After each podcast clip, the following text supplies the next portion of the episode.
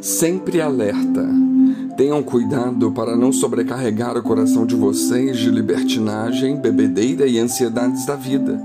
E aquele dia venha sobre vocês inesperadamente, porque ele virá sobre todos os que vivem na face de toda a terra. Estejam sempre atentos e orem para que vocês possam escapar de tudo o que está para acontecer e estar em pé diante do Filho do Homem. Lucas 21, 34 a 36.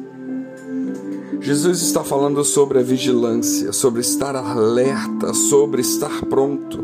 A palavra atento fala da necessidade de estar velando contra a calamidade súbita.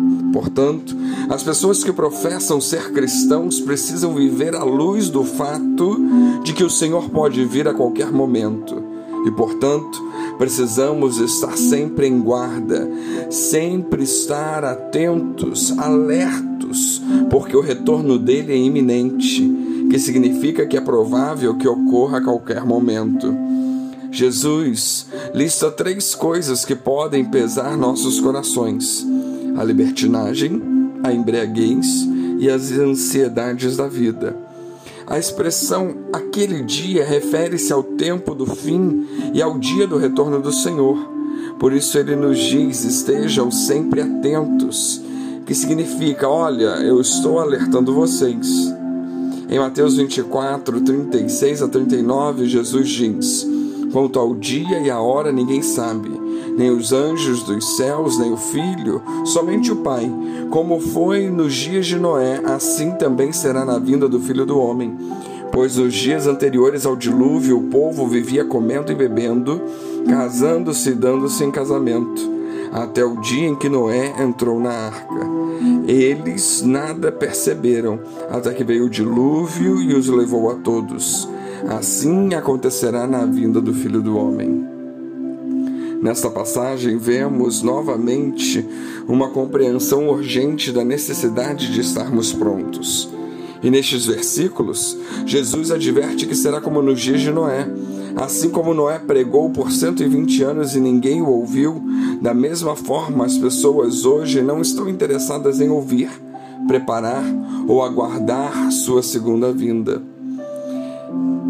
É de se esperar que os incrédulos vivam de forma indiferente e responsável e sem consideração pelo Senhor. Mas certamente não esperamos que os crentes se aproveitem da sua ausência e se comportem também de forma irresponsável.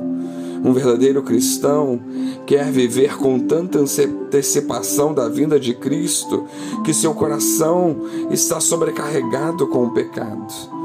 O apóstolo João colocou isso desta maneira em 1 João 2,28. Filhinhos, agora permaneçam nele para que, quando ele se manifestar, tenhamos confiança e não sejamos envergonhados diante dele na sua vinda. Estamos preparados para nos encontrar com Jesus?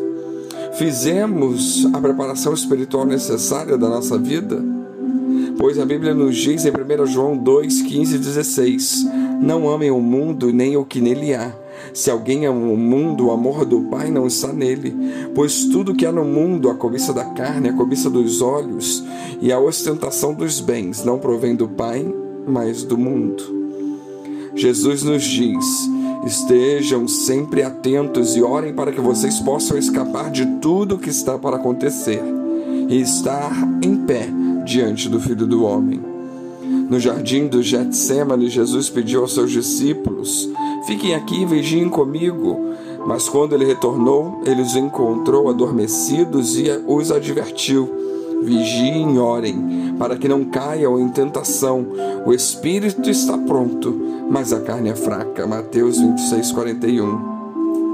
Vigiar e orar faz com que o cristão escape das coisas que vêm à terra e se justifica diante do Filho do Homem quando ele vier, prontos para comparecer perante o Senhor, justificados, pronto para ser formado semelhante ao seu corpo glorioso, pronto para ser conforme a imagem do seu Filho e pronto para servir a Deus dia e noite no seu templo.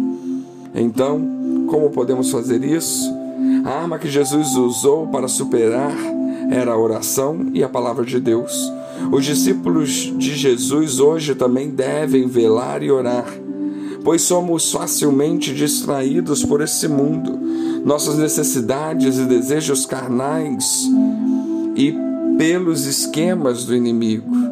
Quando nós desviamos os nossos olhos de Jesus e do seu retorno em breve, nossos valores começam a mudar, nossa atenção vagueia e logo vivemos como o um mundo e produzimos pouca fruta para o reino do, de Deus. Ele nos advertiu que devemos estar preparados para qualquer momento comparecer perante Ele e dar conta da nossa vida. Por isso, estejamos sempre atentos, que venhamos a orar sempre. Só podemos permanecer fiéis quando nos dedicamos à oração. Para vigiar, devemos orar por resistência e liberdade das distrações. Quando vivemos com a ansiosa expectativa do retorno do Senhor, com certeza somos mais propensos a manter nossas vidas puras e os nossos corações preparados para encontrá-lo. Portanto, sempre alerta, que estejamos sempre alerta. Que Deus os abençoe.